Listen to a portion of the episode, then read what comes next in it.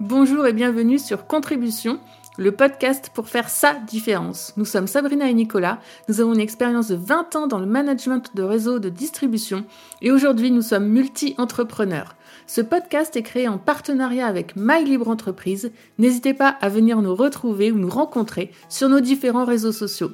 Dans chaque épisode, nous mettrons en lumière des personnes inspirantes, des créateurs passionnés, qu'ils soient entrepreneurs, artistes, visionnaires. Nous explorerons leur parcours, leur motivation, leurs succès et leurs défis.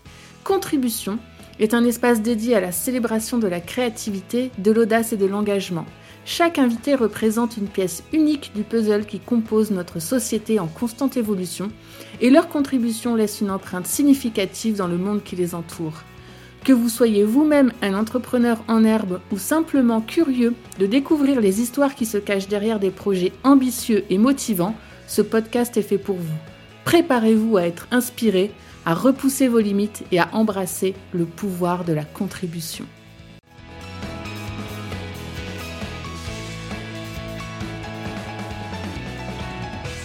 Salut Paul, enchanté de te recevoir pour ce podcast euh, Contribution. Bonjour Paul, bonjour à tous, bienvenue sur euh, Contribution, le podcast pour faire sa différence. Aujourd'hui, eh bien, on a le plaisir d'accueillir euh, Paul Devendre qui a consacré sa carrière à explorer les mystères et les merveilles des relations humaines.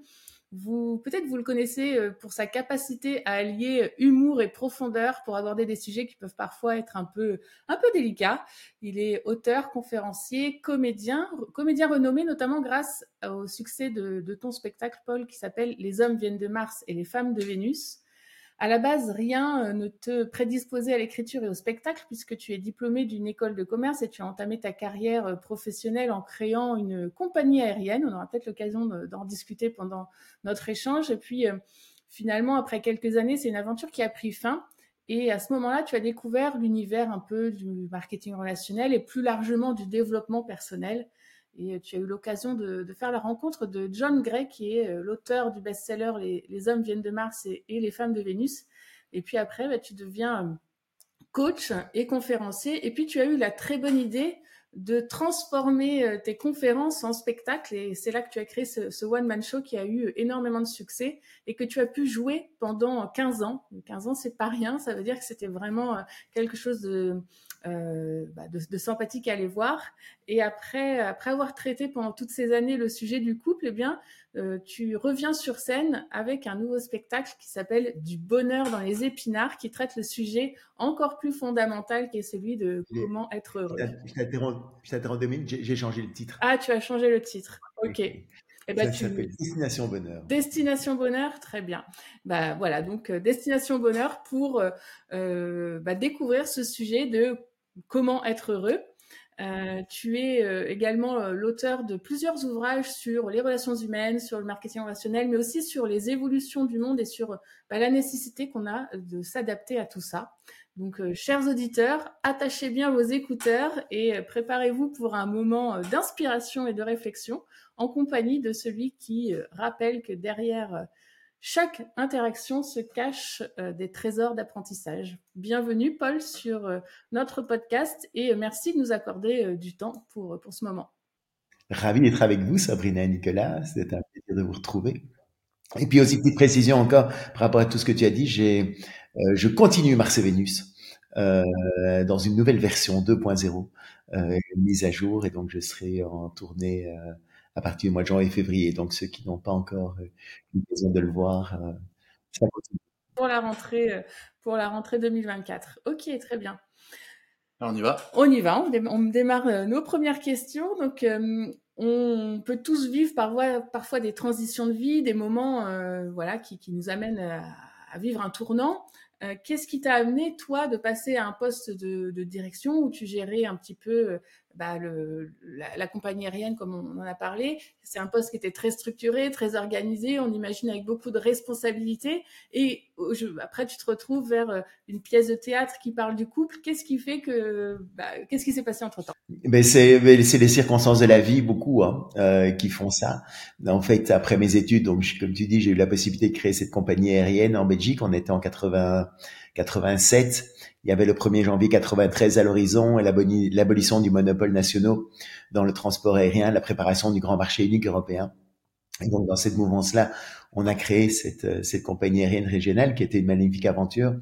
Et puis malheureusement, 91, il y a eu la crise du Golfe euh, qui a été euh, fatale pour nous parce qu'on n'a pas pu surmonter en fait cette crise qui a provoqué une énorme crise dans le transport aérien.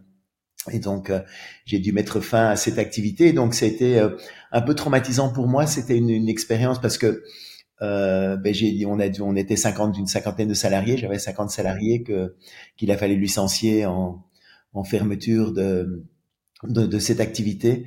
Et même si j'avais toujours dit à mes salariés, c'est c'est vous qui me faites un cadeau de de travailler avec moi parce que je pense que si je vous ai engagé, c'est que je vous crois suffisamment compétent et si je vous trouve suffisamment compétent, d'autres aussi le trouveront. Donc euh, c'est pas moi qui vous fais une fleur en, en vous proposant un, un emploi, mais c'est euh, euh, mais malgré tout, en fait, c'était très traumatisant pour moi de euh, de devoir dire à 50 personnes comme ça de de, de, mettre fin à cette expérience. Et une des parties aussi, ça, ça m'a toujours un peu euh, bloqué par par la suite euh, pour engager de nouveau quelqu'un, euh, engager du personnel. Euh, et d'avoir des contrats de, de, de, salariat et tout ça.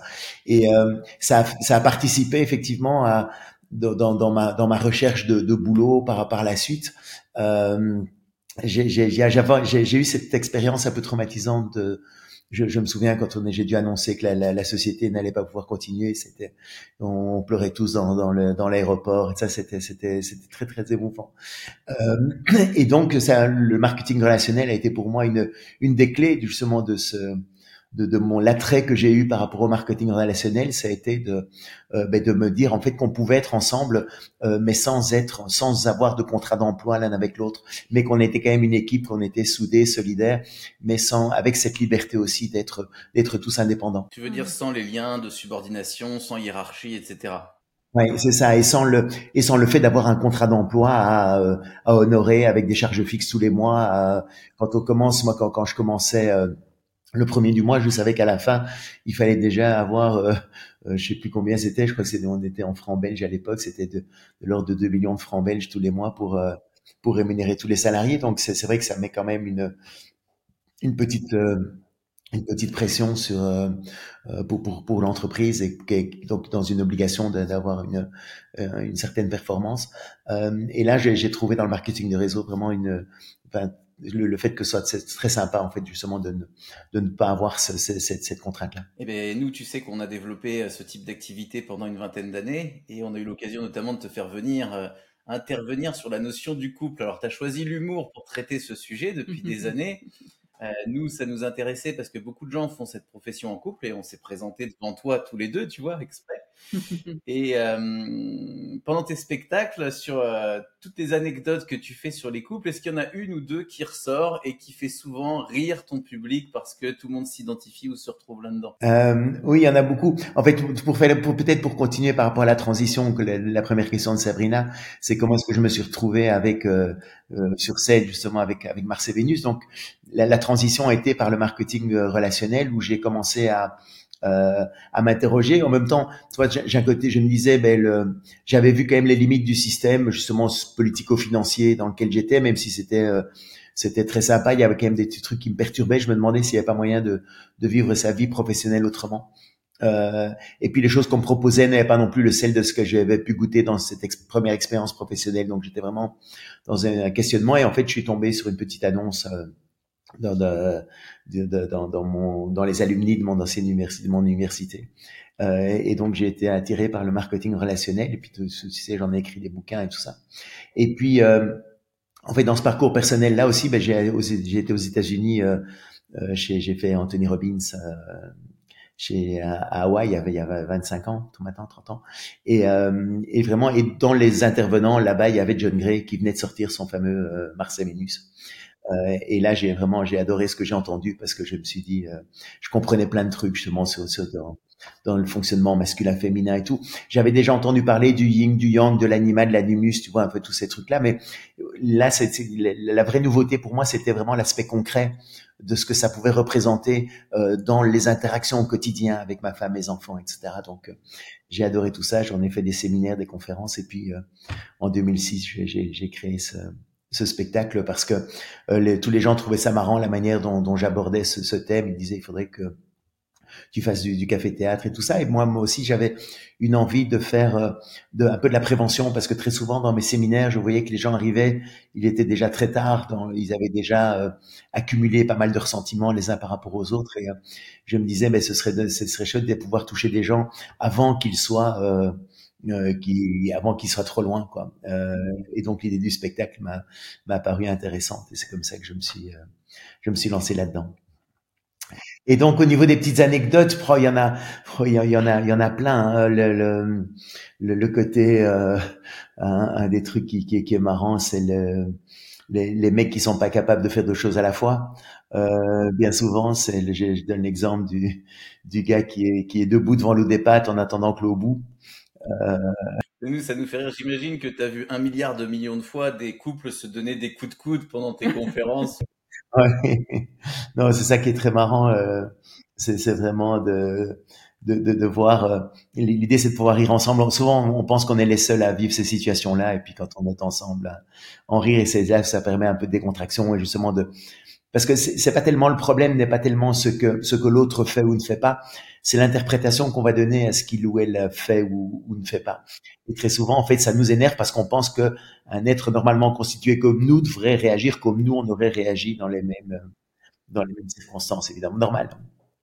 Sauf que c'est pas le cas. Et donc, si on le sait juste que c'est parce que, ben voilà, parce qu'on est différent, puis voilà, euh, c'est pas lié à nous, ou c'est pas lié, c'est pas contre nous qu'il ou elle fait euh, les choses différemment, ça permet d'avoir une petite, une petite distance qui permet d'avoir un peu plus d'indulgence par rapport à ces, ces petits trucs qui nous énervent. Et alors, après toutes ces années d'investigation, est-ce que tu peux nous dire la vérité Qui de l'homme ou de la femme est le plus complexe à comprendre on a, on a des complexités différentes, c'est ça qui est, qui est sympa justement, c'est de pouvoir. Euh, et, et, je pense que bah, toute l'idée aussi, c'est vraiment c'est qu'il y en a pas un qui est bien, l'autre qui est mal, ou bien pas un qui est meilleur, l'autre qui est moins bien. Et c'est pour ça qu'on veut l'égalité, évidemment, parce qu'on on en a marre d'être supérieur ou inférieur. Euh, et, et l'idée, évidemment, quand tu es inférieur, tu, tu, tu, tu en souffres la position du supérieur n'est pas non plus toujours très très intéressante. Et donc l'idée c'est de sortir justement de cette de cette lutte là pour comprendre nos complémentarités en se disant que c'est il y en a pas un qui est meilleur ou, moins bien, c'est juste deux manières différentes de fonctionner avec des avantages et des inconvénients. Et ça permet d'avoir un, un, regard euh, avec plus de tendresse et, de bienveillance vis-à-vis -vis de l'autre. Certain. je pense qu'il y a beaucoup de parallèles d'ailleurs entre les relations interpersonnelles entre les couples et celles qu'on a aussi euh, dans la construction d'un réseau, dans le marketing relationnel, si je peux revenir sur ce sujet, qui euh, a été le sujet d'une transition, d'une découverte pour toi, d'un nouveau modèle économique, d'une autre voie. Hum, quels sont les atouts de ton point de vue de cette profession aujourd'hui, en 2023 Est-ce que euh, c'est aussi attrayant qu'à l'époque où tu l'as découvert? Je, je pense, euh, j'ai vraiment le sentiment que ça, ça reste une, une, manière euh, fabuleuse de, de, travailler ensemble. J'aime bien l'idée d'être euh, d'être euh, interdépendant. Donc on, on, est on est dépendant d'un groupe, mais on est aussi indépendant personnellement. Tu vois, on, on c'est nous qui fixons nos objectifs et tout ça. Je pense que dans la société dans laquelle on est, où on a justement envie de de, de, de, combiner euh, plusieurs activités, d'être d'être maître de son temps et de sa vie. Euh, cette activité cette activité là rentre totalement dans ces, dans les aspirations personnelles de chacun pour euh, d'avoir un certain contrôle de, de, de soi, de, son temps et tout. Euh, et je pense aussi qu'on est dans l'air du temps euh, vis-à-vis de vis-à-vis de la société parce qu'on le voit avant, on était le, ben, tous les gens allaient chercher leur euh, leurs produits dans les grandes surfaces et tout. On voit maintenant avec le développement des ventes en ligne et tout que le, les habitudes d'achat ont complètement changé. Et je pense que la, la, manière de fonctionner en marketing relationnel correspond tout à fait au, à ce que à ce qui était pressenti dans les années 90 où c'était le début du téléphone portable et, euh, et c'était encore le minitel à l'époque hein, sans, sans internet.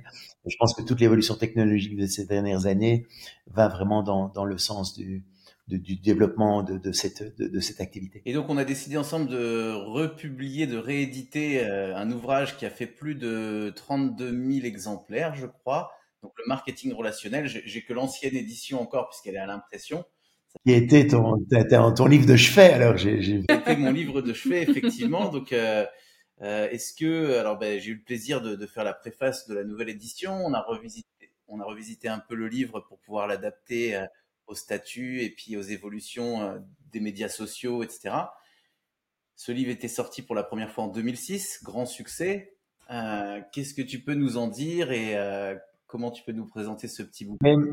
En fait, le, le j'ai écrit quand, quand, en 95, j'ai euh, donc quand, quand j'ai commencé à, à, pratiquer le marketing de, de réseau, euh, il y avait que de la documentation américaine, des bouquins américains, et l'idée c'était, euh, ne vous, vous enfin, je, je, vais caricaturer un petit peu, mais c'était l'idée euh, gagner de l'argent sans rien faire, vous allez être heureux, aller vivre sur une plage, euh, une plage de sable blanc et profiter du travail des autres. C'était un petit peu euh, en construisant un, un, un, grand réseau. Et par mon parcours universitaire, mais mon, mon activité euh, antérieure et puis dans, dans mon univers euh, familial où on a il y a beaucoup de, de gens euh, d'universitaires et tout etc. Tous les gens me disaient mais qu'est-ce que c'est que ton truc? C'est euh, c'est une c'est une vente pyramidale, c'est pas légal. J'ai on, on, descendait tout et, et je n'avais pas de j'avais pas d'outils pour expliquer en fait vraiment ce, ce, marketing de réseau et je voyais pas et, et, et pourtant enfin je, je, pressentais des choses mais sans pouvoir l'expliquer euh, de manière un peu structurée justement à un entourage qui était un peu à mon entourage qui était un petit peu sceptique. Euh, et c'est ça qui m'a amené en fait à, à, écrire ce livre ce premier livre en 95 qui s'appelait l'avenir de la vente multiniveau en Europe. Euh, et, euh, et, et c'est là où je me suis rendu compte vraiment qu'on avait besoin d'outils, nous les distributeurs, on avait besoin d'outils pour pour présenter ce, ce métier de la manière la plus enthousiaste, mais mais pas euh, mais pas utopique quoi. Euh, tu vois, et donc euh, avec aussi euh, que de, de, le voir de manière sérieuse, de l'envisager véritablement comme un métier, comme une activité, et pas comme un comme un truc, un feu de paille qui va qui va passer en deux minutes. Et euh, donc c'est suite à ce livre-là euh, qui, qui, avait été épuisé quelques années plus tard. Euh, donc parce qu'après je suis, je suis justement avec Mars et Vénus et tout ça, je suis parti dans dans d'autres trucs, mais le, le marketing relationnel était toujours un, un, important pour moi et donc euh, en 2006 Yannick m'avait proposé de de refaire un, un, petit bouquin et donc c'est comme ça que ce, ce livre le marketing relationnel est est, est ressorti.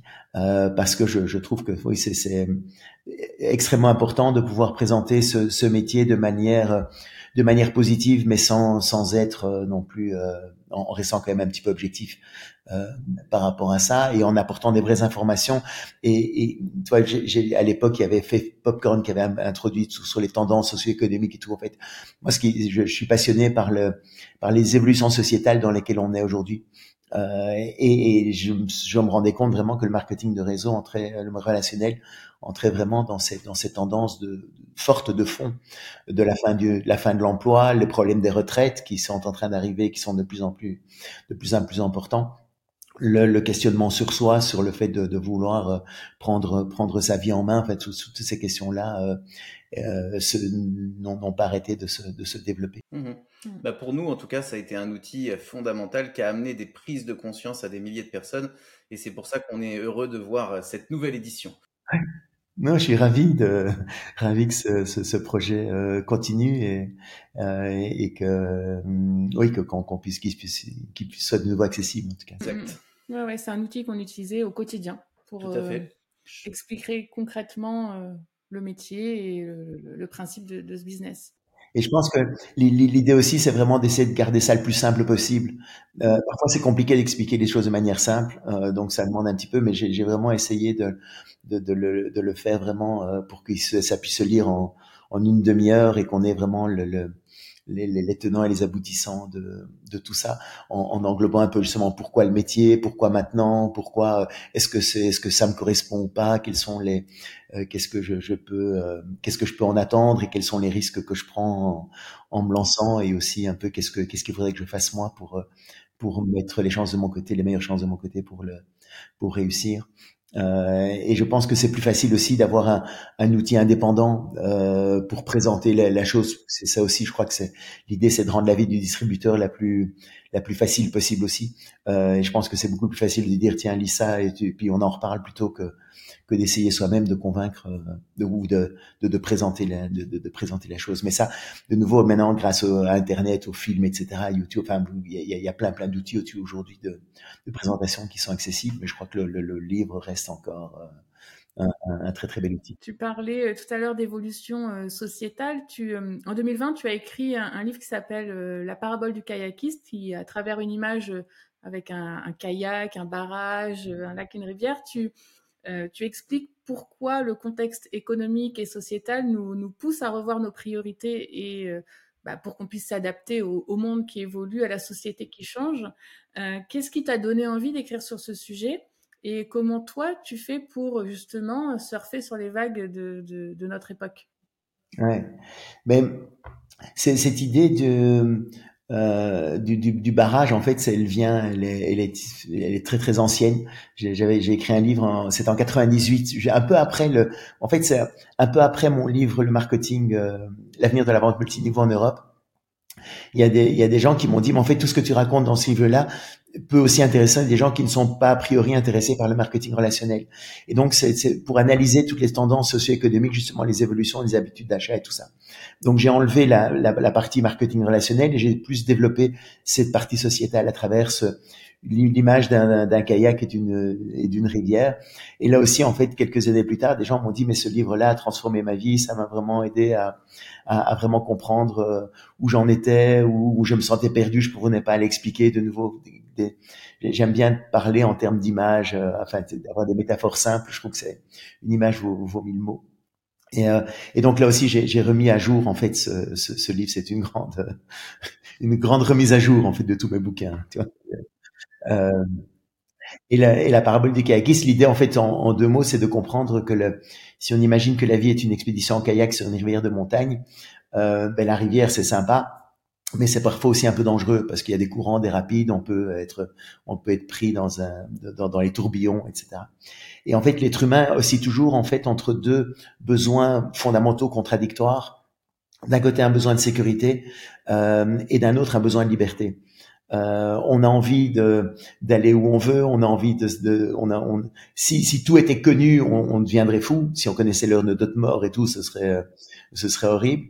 Euh, donc on a besoin d'une part d'inconnu, mais dans quand même dans le confort d'une d'une certaine sécurité. Euh, c'est pour ça qu'on a envie d'aller au bout du monde, mais en voyage organisé. On a envie de, euh, on va voir un film, mais on va, on a envie d'avoir peur, mais dans le cadre de la, la sécurité d'une salle de cinéma, quoi. Donc on, on est. Et euh, donc entre ces, ces, deux besoins, donc d'un côté c'est vrai que si on est dans la liberté, ben, il y a le courant, le rapide, etc. Mais on, on peut se cogner contre un rocher, l'eau est parfois froide.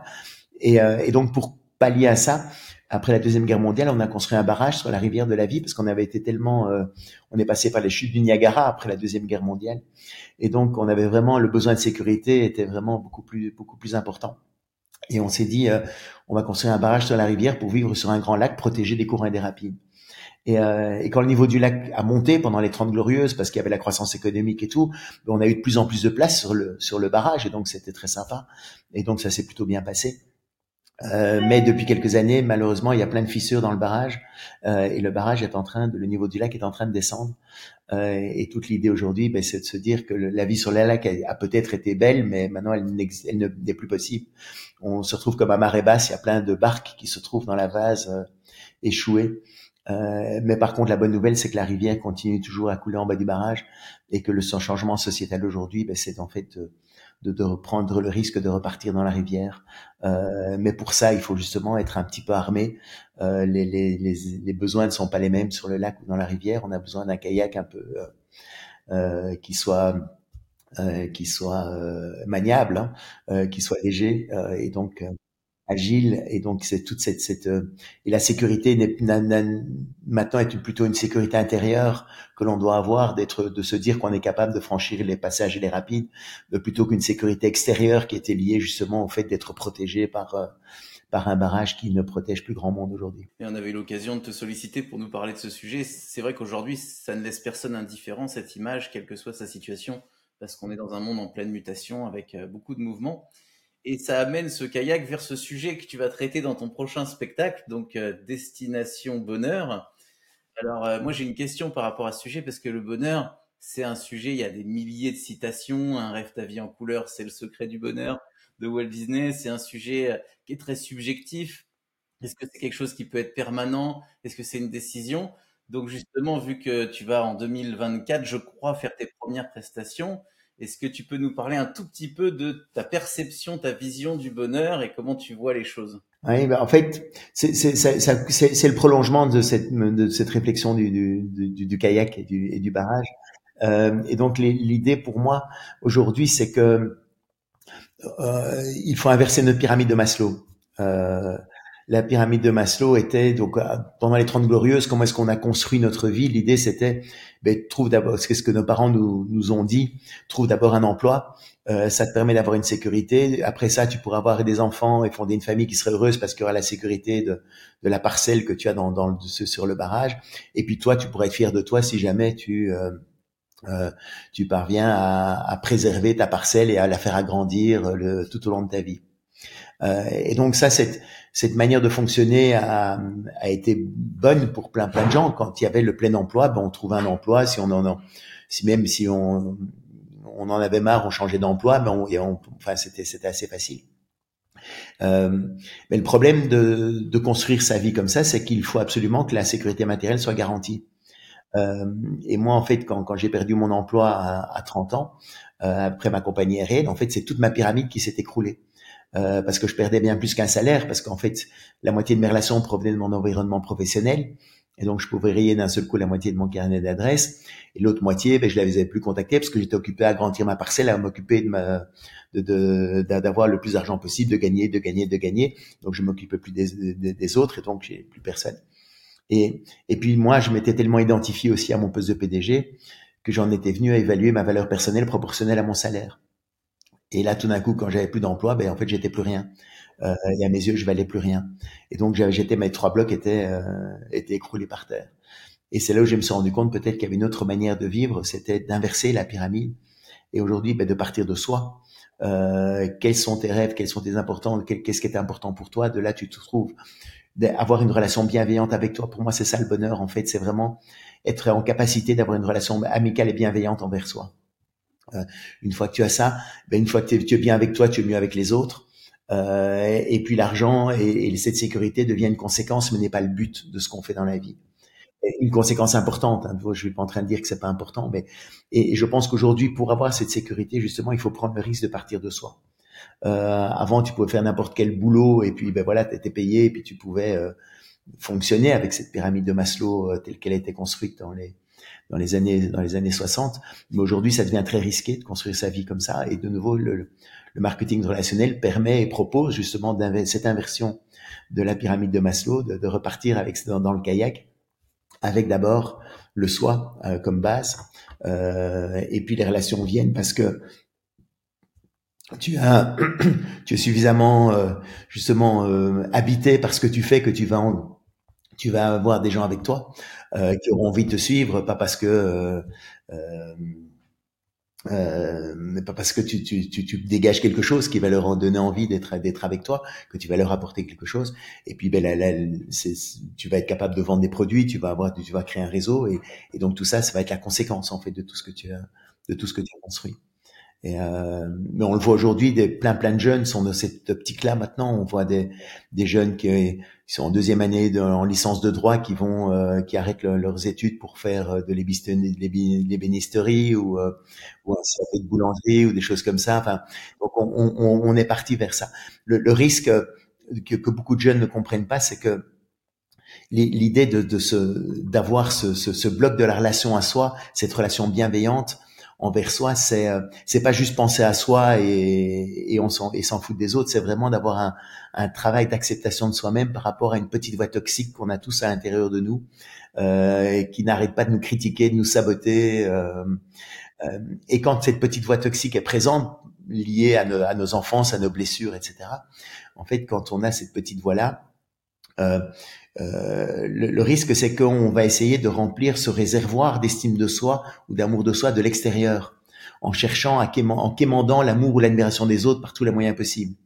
Euh, regardez ce que j'ai fait, regardez comme j'ai réussi ça, regardez comme je fais ça, regardez comme je fais bien ça, regardez sur Insta mes photos. Euh, et donc en fait, quand on essaie de remplir le réservoir de l'extérieur, alors ça fonctionne un moment, mais le problème c'est que notre petite voix toxique est toujours là pour nous rappeler l'ordre en disant mais non, tu arrête de rêver, euh, reste à ta place, ça n'ira pas, ça marchera pas, etc. Et donc en fait, on est constamment obligé d'aller remplir le réservoir par l'extérieur pour essayer d'avoir un, un peu de bien-être en soi. Et, euh, et toute l'idée du, pour moi, du bonheur, justement, c'est en fait, c'est, c'est de faire rejaillir la source intérieure qu'on a à l'intérieur, qu'on a en chacun de nous. Euh, cette petite voix-là qui, qui va nous transformer en disant je suis capable, j'ai toute ma place dans ce monde, je suis digne d'amour. Euh, et donc c'est ce travail personnel-là de, de faire rejaillir notre source intérieure plutôt que d'être dépendant du regard des autres pour euh, pour faire quelque chose. C'est un petit peu subtil, mais c'est une notion qui est pour moi essentielle dans, dans la dans la compréhension en fait de ce que c'est la relation à soi. C'est pas un retour égoïste sur soi. Euh, c'est vraiment c'est être bien avec soi pour être mieux avec les autres. Bah, de toute façon, c'est un sujet subtil mais important pour euh, être heureux, prendre conscience de cette petite voix. Tout le monde n'en a pas conscience, puis il y en a même plusieurs. Il y en a une négative, le petit le petit démon, puis il y a le petit ange de temps en temps qui vient t'encourager. Et il faut qu'il soit là beaucoup plus souvent, le petit, le petit ange. Moi, j'ai une question peut-être un peu plus euh, personnelle.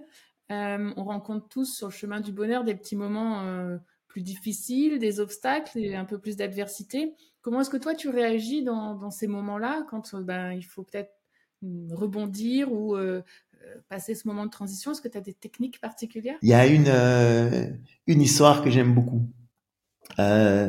C'est l'histoire d'un fermier qui un jour découvre que son cheval a cassé la clôture et s'est enfui. les voisins disent mauvaise nouvelle et le fermier répond bonne ou mauvaise, difficile à dire. Le lendemain, il, en ouvrant ses volets, il voit que son cheval est revenu accompagné de quatre juments sauvages. Là, les voisins disent bonne nouvelle. Hein. Le fermier dit bonne ou mauvaise, difficile à dire. Deux jours plus tard, le fils du fermier essaye de monter une de ses juments. Elle se cabre, il tombe et il, se casse la jambe. Là, les voisins disent mauvaise nouvelle. Euh, et le fermier répond bonne ou mauvaise, difficile à dire. une semaine plus tard, des soldats se présentent à la ferme pour enrôler de force tous les jeunes de la région. Mais voyant le fils blessé, ils passent leur chemin. Et là, les voisins disent bonne nouvelle, et le fermier dit bonne ou mauvaise, difficile à dire. Et pour moi, en fait, toi, cette philosophie-là, c'est que dans la rivière, il n'y a peut-être ni bonne ni mauvaise trajectoire. En fait, mais juste une succession d'événements plus ou moins tristes ou joyeux dont on a parfois la maîtrise et parfois pas, et qu'il faut simplement apprendre à apprivoiser du mieux qu'on le peut. Et c'est c'est ça. Enfin, pour pour moi, c'est c'est être capable de vraiment d'être dans l'instant et essayer vraiment de dire, je ne sais pas si c'est bien ou si c'est mal. On, a souvent une vision de, d'un événement qui va euh, nous apporter euh, le bonheur ou le malheur, alors que peut-être en fait c'est une difficulté, va, c'est la difficulté qui va nous permettre d'arriver aussi quelque part à une bonne nouvelle aussi après. Euh, et donc c'est cette succession-là que, j'essaye d'apprivoiser au mieux par rapport au haut et au bas qu'on, rencontre tous. Et donc, après tout ce parcours riche et dense d'expériences diverses et variées, imagine, Paul, que tu puisses revenir en arrière et t'adresser à Paul Devante qui a 20 ou 25 ans, mmh. est-ce que tu lui donnerais un conseil ou qu'est-ce que tu lui dirais avec ton expérience d'aujourd'hui? Euh, Après mes études, j'avais deux propositions d'embauche. Il y avait Unilever, euh, qui est une boîte que peut-être pas beaucoup de on connaît pas le, nom, mais en fait, elle commercialise des centaines de produits de grande distribution, comme le thé Lipton, elle essaie de persil, enfin tout ça. Et donc, dans laquelle il est possible de rentrer, de faire carrière en gravissant rapidement tous les échelons. Et puis, la deuxième opportunité, c'était cet homme d'affaires suisse qui me proposait de créer une compagnie aérienne à Liège. Euh, évidemment, ma mère voulait que je prenne euh, Unilever, hein, la sécurité, le truc, etc., par rapport à un projet qui était euh, qui était qui était moins risqué et tout. Et le et j'en ai parlé au, au DRH, je sais pas pour comment, mais j'ai eu la possibilité d'aller en parler au, au DRH de d'Unilever en disant voilà j'ai les deux possibilités. Normalement aucun aucun étudiant euh, ne, le voyait. C'était un gars qui avait il était le DRH Benelux d'Unilever etc. Mais je, je sais pas comment je suis arrivé à, à, pouvoir m'entretenir avec lui. Et euh, et lui m'a conseillé d'aller euh, d'aller chez de, de, de, prendre Excel de, prendre la compagnie aérienne. Et à ce moment-là, en fait, quand je l'ai entendu, euh, j'ai vraiment ressenti qu'il aurait bien aimé qu'il était en fin de carrière, tu vois, il a fait une très belle carrière chez Unilever et tout. Mais vraiment, quand il m'a donné ce conseil-là, je me suis dit, ok, j'ai ressenti qu'il aurait bien aimé que quand il avait mon âge, euh, quelqu'un lui donne ce conseil-là, en fait. Euh, et, donc c'est c'est c'est l'idée. Voilà, je, je, trouve que c'est ouais, ça, ça me paraît important de, de, de prendre un risque. Et peut-être une des phrases qui, me, qui me touche beaucoup pour le moment, c'est le fait de dire que la, notre peur de mourir nous empêche souvent de vivre. Euh, et donc, euh, moi, je, je, serais plutôt dans, dans l'idée, tiens, mais vas-y, quoi. Euh, vas-y, fais-le, essaye, et puis, euh, et puis tu vois, tu, tu, tu verras ce qui arrive.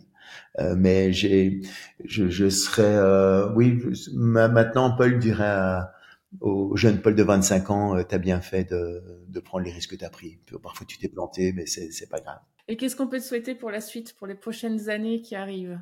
Alors, Les prochaines années qui arrivent, il y a plein de, il y a pas mal de projets. Euh, j'ai des projets dans l'énergie, j'ai des projets dans, la, la, la, la, santé, et puis il y a un autre projet aussi que j'aime beaucoup, c'est le, je vais faire Mars et Vénus en anglais.